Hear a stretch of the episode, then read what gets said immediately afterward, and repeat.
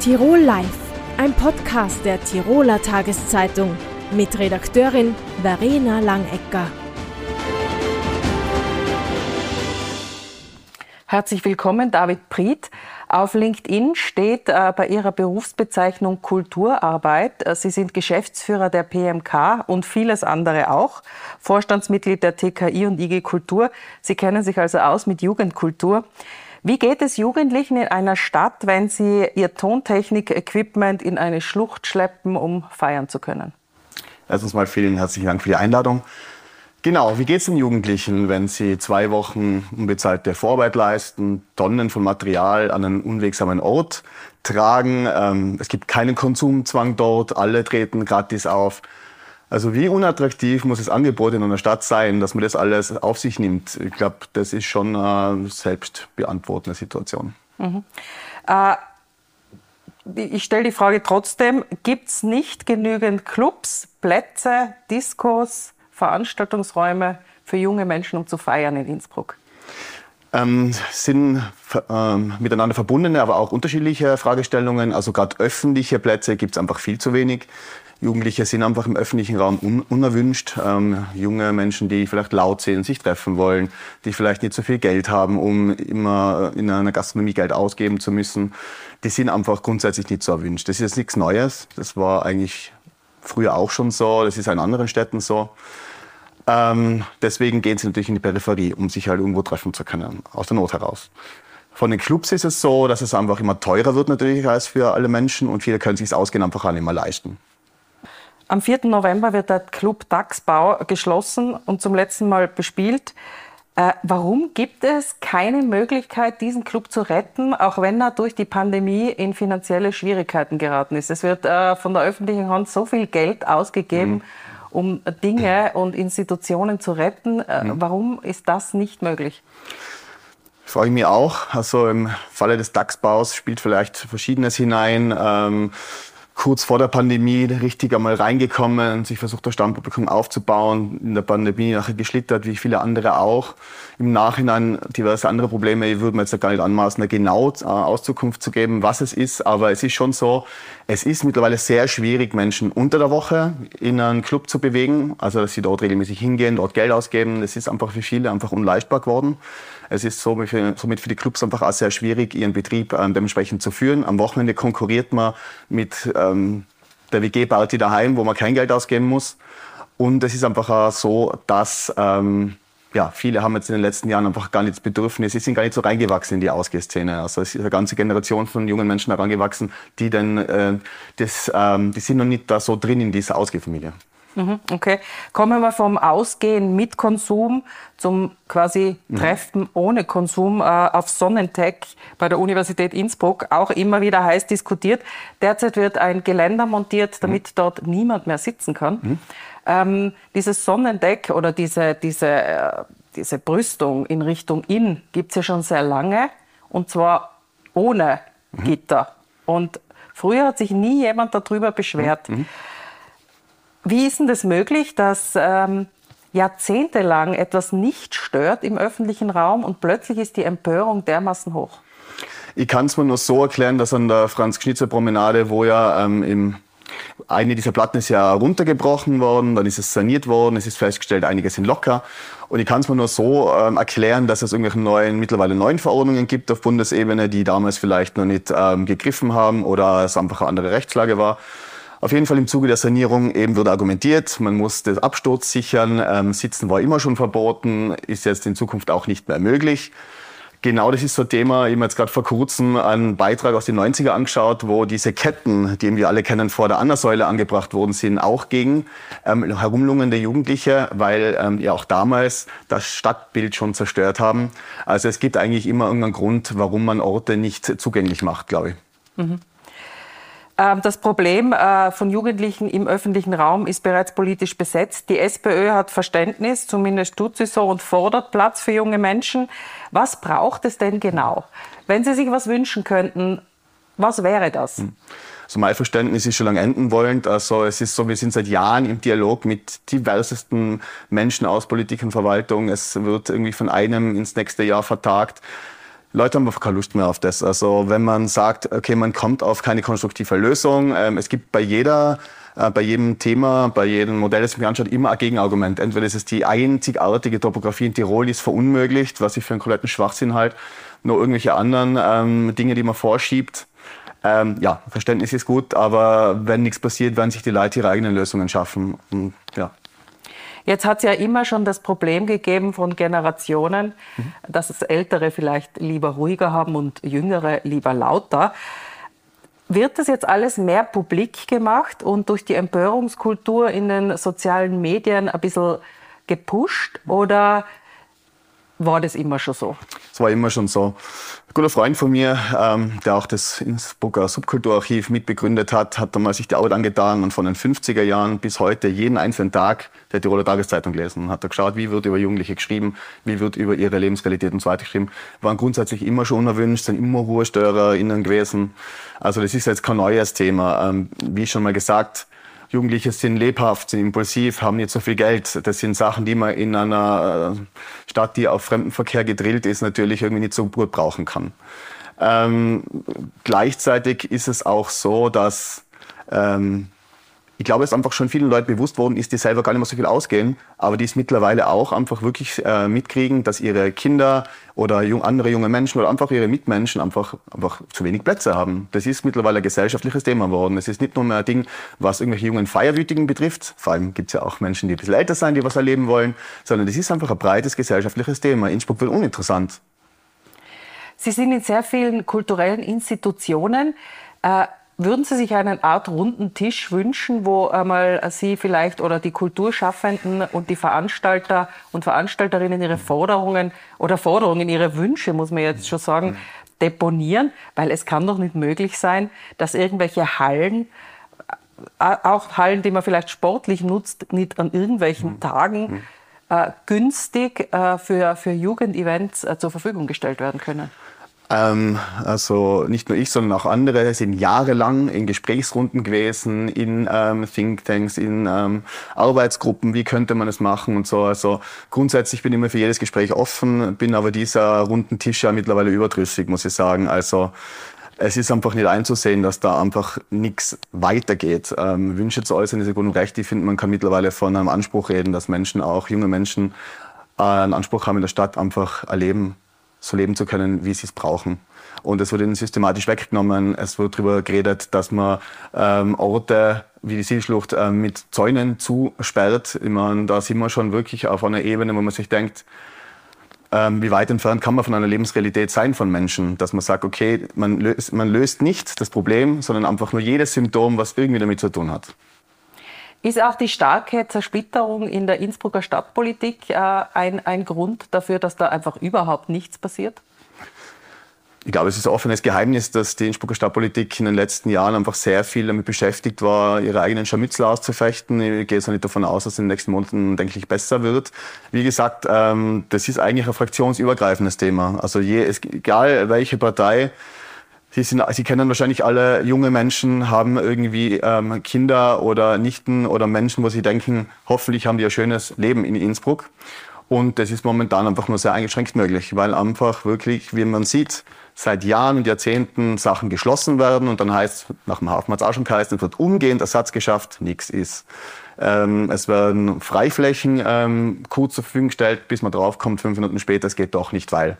Und also ich glaube, dass man auch mit diesen runden Tischen mehr wirklich weiterkommen wird. Also ich glaube, es sind auch schon laut meinen Informationen mehrere Demonstrationen in äh, Planung und ich glaube, das ist auch richtig so. Und ähm, wenn die drei jungen Menschen, die diese Veranstaltung in der Zielschlucht organisiert haben, ähm, da Strafe zahlen müssen, dann muss man da sofort einfach äh, Soli-Kampagne machen, weil das ist das einzig Richtige, was sie machen können. Es ist echt schlimm, dass man so gefährliche Situationen ähm, quasi in, also sich damit rumschlagen muss, weil es wäre ja schön, wenn es sichere Orte gäbe. Aber was sollen sie machen? Also ich sehe das eigentlich schon aus Notwehr. Herr Bried, vielen Dank für das Gespräch. Vielen Dank für die Einladung. Herzlich willkommen, Thomas Elzenbaumer von der RLB Tirol. Weltspartag hat früher geheißen, dass die Kinder ihre Sparbüchsen genommen haben und äh, meistens mit den Großeltern auf die Bank gegangen sind und Geschenke bekommen haben. Hat sich das verändert oder ist das immer noch so? Ja, mal herzlich willkommen und danke für die Einladung. Äh, nein, das hat sich nicht verändert. Das ist tatsächlich nach wie vor so.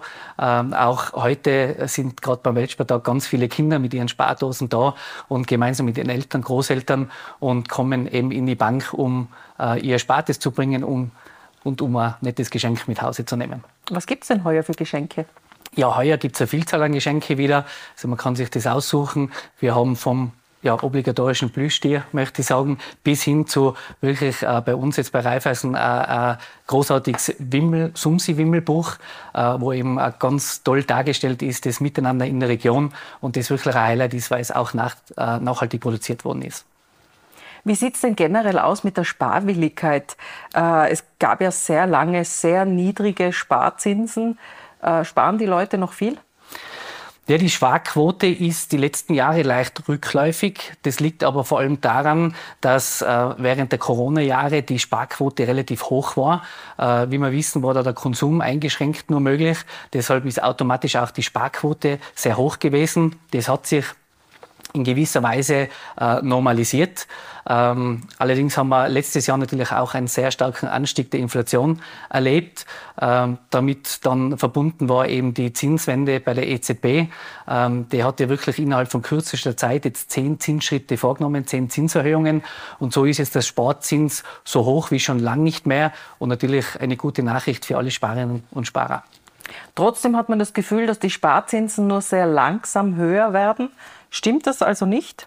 Nein, das stimmt nicht. Und zwar die, die, die Sparzinsen folgen der Logik eben der EZB-Zinserhöhungen. Wie gesagt, seit Juli 2022 waren das in Summe zehn Schritte. Das heißt, demnach folgen auch die Zinsschritte dann in der Bank. Ähm, jetzt als Vergleich bei uns in der Raiffeisen Landesbank Tirol zahlen wir für ein Sparbuch bis zu dreieinhalb Prozent Zinsen. Wenn man sich jetzt anschaut, äh, letztes Jahr waren wir noch bei null Prozent Zinsen, also der Anstieg ist schon sehr hoch. Mhm. Und äh, gleichzeitig muss man auch immer dazu sagen, eine Zinsbindung, äh, also die, die Anpassung der Zinsen ist auch immer von der Zinsbindung abhängig. Das heißt, äh, wenn ich zum Beispiel mein Sparbuch über einen gewissen Zeitraum binde, dann bekomme ich für diese Bindung einen bestimmten Zinssatz, der dann auch unverändert bleibt. Das heißt, äh, nach oben und nach unten. Wenn es dann Zinsanpassungen gibt, dann äh, wird der Zinssatz bleibt konstant und passt sich dann erst wieder an, wenn die Bindung ausläuft. Mhm. Welche anderen Anlageformen würden Sie denn äh, Menschen empfehlen, die jetzt nicht äh, wahnsinnig reich sind? Gibt es da welche? Naja, grundsätzlich das Sparbuch ist sicherlich das Fundament eines jeden Vermögensaufbaus. Ähm, da sollte ich das Geld liegen haben, das ich äh, als Reserve habe, das ich unter Umständen benötige für Ausgaben, äh, weil es eben äh, kurzfristig verfügbar ist. Alles, was ich länger binden kann, ist grundsätzlich die Empfehlung, eben auch dann länger zu binden. Das kann ich im Sparbereich machen, aber darüber hinaus gibt es eben auch ganz interessante Möglichkeiten. Durch die jetzt höheren Zinsen sind zum Beispiel auch wieder äh, sichere Anleihen sehr attraktiv geworden. Ähm, es ist aber auch je nach Ertragschance möglich, natürlich auch in Fonds zu investieren. Ähm, da habe ich je nach Risikoprofil die Möglichkeit, eben zwischen Anleihen und Aktien zu wählen. Und was es auch, ähm, äh, was die letzten Jahre auch immer beliebter worden ist, sind Zertifikate. Das sind äh, äh quasi Bündelprodukte die in der Regel auch eine definierte Laufzeit haben. Und auch da gibt es sogar Zertifikate, die eine Kapitalgarantie zum Laufzeitende haben. Ab wie viel Geld macht denn sowas Sinn? Das ist an und für sich immer abhängig äh, von den äh, jeweiligen Lebensumständen. Natürlich auch äh, grundsätzlich, sage ich jetzt einmal, alles, was über diese Reserve darüber hinausgeht, äh, bietet sich eben an, darüber nachzudenken, das dann entsprechend zu streuen. Mhm. Sie haben es schon angesprochen, die Teuerung ist derzeit hoch. Äh, werden viele Spareinlagen quasi aufgebraucht, weil die Menschen auf ihr Erspartes zurückgreifen müssen? Ja, die Teuerung führt natürlich dazu, dass die Ausgaben steigen. Ähm, es wird erwartet, dass die Inflation ja jetzt rückläufig ist. Sie ist noch auf einem hohen Niveau, aber sollte zurückgehen. Äh, gleichzeitig erwartet man nächstes Jahr, dass auch die Reallöhne steigen. Das heißt, wir gehen davon aus, dass sich die Situation etwas entspannen wird. Ähm, es ist aber äh, natürlich auch so, dass man je nachdem, ähm, wie, wie, die, wie, wie, sich das jetzt entwickeln wird, äh, wir trotzdem merken, dass die Kunden eben immer länger, in, äh, immer mehr in die längeren Bindungen gehen. Also wir merken schon, dass Kunden vom täglich fällig hin in Richtung Bindungen gehen, äh, weil es da eben höhere Zinsen gibt. Wir merken aber auch ein höheres Interesse an Wertpapieren. Äh, trotzdem kann man sagen, Herr und Frau Österreicher sind Sparbuchfans. Das merkt man, weil eben trotz der höheren Ausgaben die Spareinlagen in Summe steigen. Mhm. Ähm, die Geldpolitik in Europa wird also von der EZB zentral gesteuert. Äh, wie denken Sie denn, wird das jetzt weitergehen? Nach diesen doch äh, kurz, kurz über eine kurze Zeit hohen Zinserhöhungen? Ja, Volkswirtinnen erwarten, dass äh, nächstes Jahr die Zinsen stagnieren werden, gegen Ende des Jahres sogar leicht sinken werden. Äh, das liegt natürlich an dem konjunkturellen Ausblick, der doch deutlich eingetrübt ist. Äh, insofern ähm, ist man jetzt als Sparer und Sparerin gut beraten, wenn man über längere Bindung nachdenkt, weil man sich damit das jetzige Zinsniveau sichert.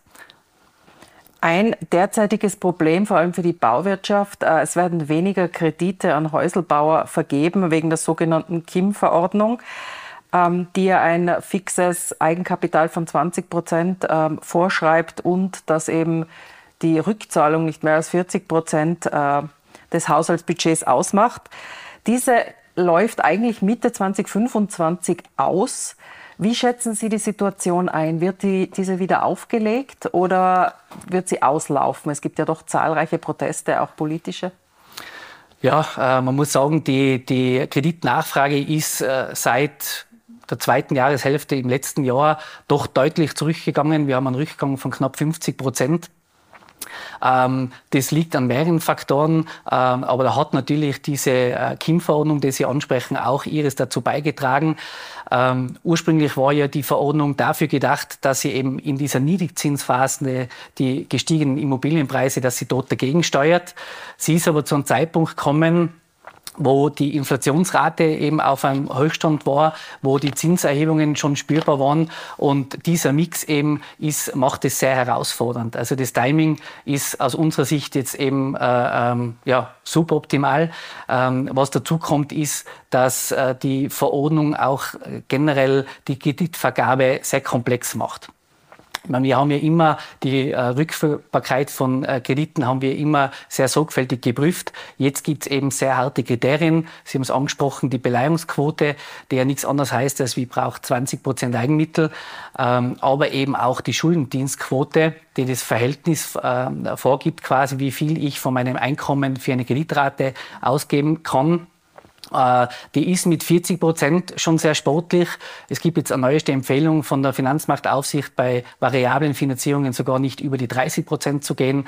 Und das kann unter Umständen schon dazu führen, dass Kundinnen, die ein Eigenheim sich kaufen wollen, die äh, äh, ein Haus planen, ähm, dass sie sich zwar selber eine höhere Rate zutrauen und es ihnen auch möglich ist, aber eben trotzdem keinen Kredit aufnehmen können und unter Umständen dann quasi gezwungen sind, in Miete zu verbleiben, wo es eben keine Grenzen gibt und wo unter Umständen auch die Miethöhe höher ist als wir die Ratenbelastung, wenn ich einen Kredit aufnehme.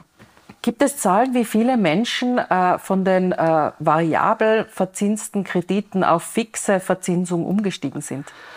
Nein, es ist so, gerade im Neukreditgeschäft ähm, ist es jetzt mittlerweile klar so, dass der Fixzins bevorzugt wird. Ähm, wir haben zwar Fixzinskredite auch schon die vergangenen Jahre im Angebot gehabt. Ähm, da war allerdings der variable, äh, äh, der variable Zinssatz unter dem Fixzinssatz. So haben sich vielfach die Kunden auch für den Variablen entschieden.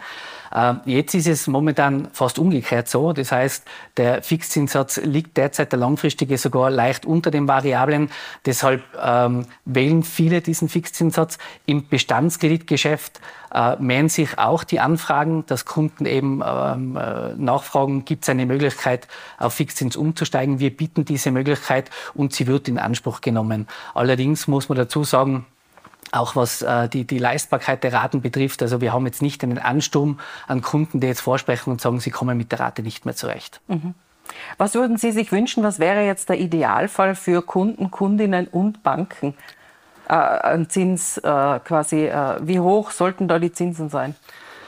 Oder wie verlässlich äh, die, die geldpolitische Situation? Ja, Naja, grundsätzlich ist äh, eine, eine Normalisierung der Zinsen oder der Zinspolitik natürlich wichtig. Ähm, das heißt, das, was wir jetzt erleben, ist ja nicht untypisch, auch vom, von der Zinshöhe her ist es jetzt nicht etwas, das jetzt äh, historisch ein sehr hohes Zinsniveau ist. Es war aber natürlich in dieser Dimension, in dieser Dynamik ähm, eine sehr rasche Zinserhöhung, die hat uns alle überrascht. Deshalb eine gewisse Kontinuität, glaube ich, ist ganz wichtig. Ähm, aber dass es Zinsen gibt, ist gut, weil äh, eben äh, die, diese lange Zeit, wo es keine Zinsen gegeben hat, ähm, ist, ist nicht förderlich. Ähm, vor allem Zinsen fördern ja eben auch äh, die Spar- und Investitionstätigkeit, speziell in, der, in der Region. Und deshalb ist es gut und richtig, dass es Zinsen auch jetzt gibt.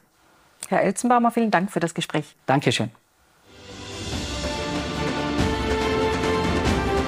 Tirol Live, ein Podcast der Tiroler Tageszeitung.